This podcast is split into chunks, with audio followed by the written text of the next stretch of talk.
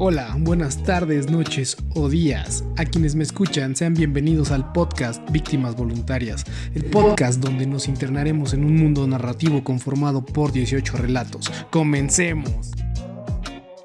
Cuarto episodio titulado En defensa propia. Víctor gira por enésima vez sobre el colchón, se descubre el torso, resopla e intenta tranquilizarse observando el ventilador del techo. Concentra su atención en el movimiento de las aspas, pero de nada sirve.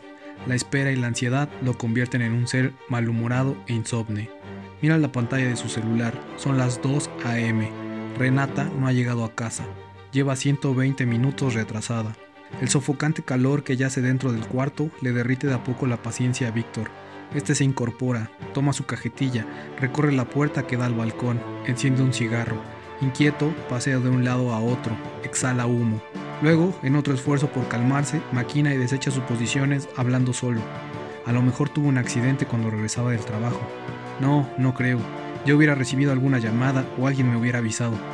Tal vez se le descompuso el coche, o quizá todavía está en el trabajo. Pero su turno terminó hace dos horas y no tiene mucho que lleve el carro al taller. ¿La habrán secuestrado o asaltado?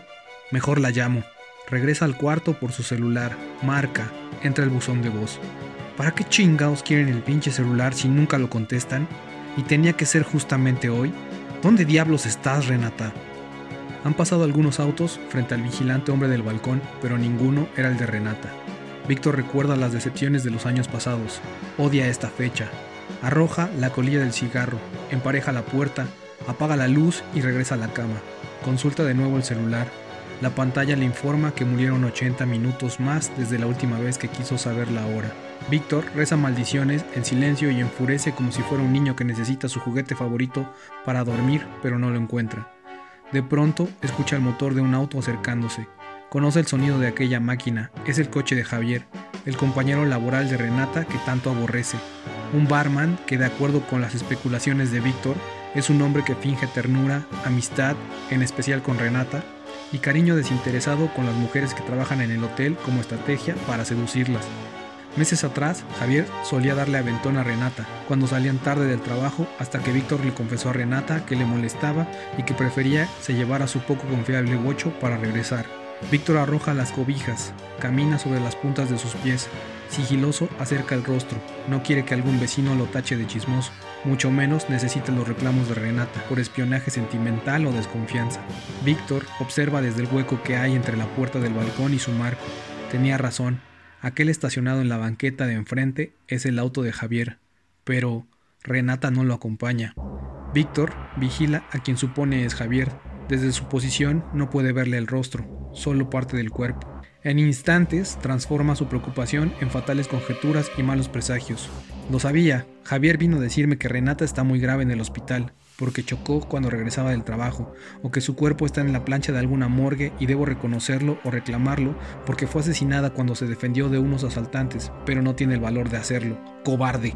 Víctor decide no espiar más al inmóvil conductor e ir a conversar con él. A oscuras busca su ropa, encuentra el pantalón, introduce la pierna derecha. Un nuevo estertor mecánico invade la madrugada. A medio vestir, Víctor corre hacia su improvisado puesto de vigilancia. Sabe que es Renata quien se aproxima. Si reconoce el sonido que el auto de Javier expulsa, el de su novia podría identificarlo a dos cuadras de distancia. Renata estaciona el bocho justo debajo del balcón. Incitado por la curiosidad, Víctor no delata su posición ni sale para llamar a Renata. El chofer sin rostro no hace nada. Después de unos minutos callados e inertes, Renata camina hacia el coche de Javier. Lleva en la mano derecha un paquete o caja oscura y en la izquierda una bolsa. Abre la puerta opuesta al conductor. Entra.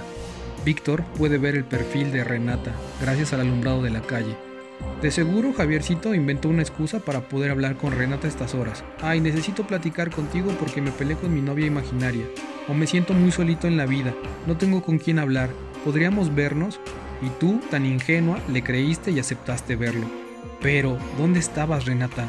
¿Por qué no me contestaste cuando te llamé? Algo pasa dentro del auto. Platican. Ella gesticula, hace algunos ademanes cuando habla. Luego calla, gira, sus brazos se extienden hacia donde está Javier. Unas escurridizas manos salen de la oscuridad, rodean la espalda de ella. Parece que se besan. ¿Qué chingados haces, Renata? Víctor mira unos instantes aquella escena e imagina el resto. Eres una puta. ¿Por qué hoy? Víctor deja de verlos, se sienta, en su estómago revolotean cientos de moscas produciéndole un asco zumbante que asciende hasta su esófago. Quiere vomitar ese vértigo amargo, pero no puede. Un enorme nudo impide su expulsión. Intenta gritar, sin embargo, aquel tumor atrincherado en su garganta lo asfixia y calla al mismo tiempo. Casi sin aliento, coloca la cabeza entre sus piernas, hunde los dedos en su pelo, el corazón le bombea rabia. Un imperceptible murmullo sale de sus labios. ¿Por qué hoy?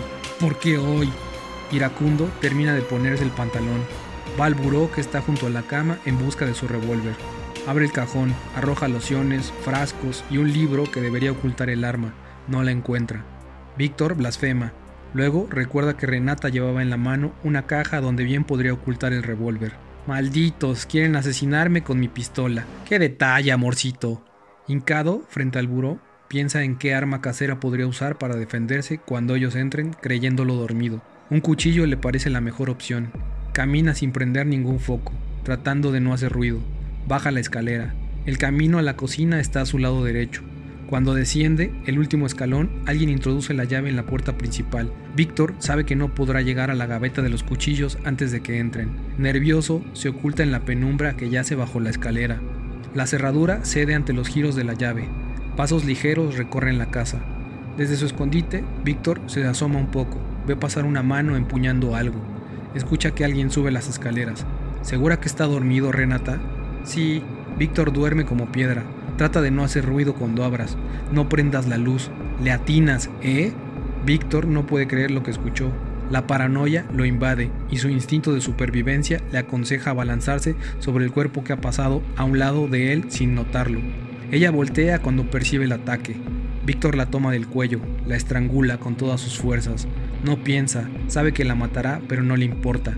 Ella deja caer lo que lleva en la mano, Combate con rasguños al aire, patadas y gemidos ahogados mientras él aprieta más y más. Víctor no piensa, no escucha, mucho menos intuye que Javier se le acerca por la espalda. Javier lo golpea en la cabeza con una botella de vino. El impacto casi lo noquea. Coloca una rodilla en el piso. Eso evita su caída. Se siente mareado. Toca su rostro. No sabe si lo que le escurre de la frente a los labios es vino o sangre. Por el suelo hay trozos de vidrio regados. A tientas toma uno y embiste a Javier. Ambos forcejean. Afuera otro auto se estaciona. Unos murmullos interrumpen el silencio. ¿Listos? Uno, dos, tres.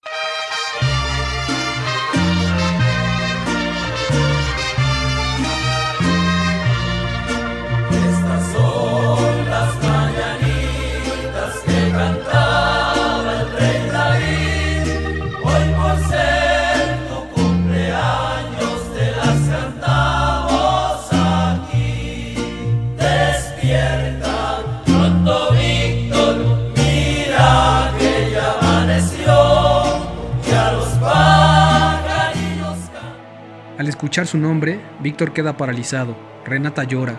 Javier olvidó la urgencia de ir al baño. Renata y Javier salen corriendo de la casa.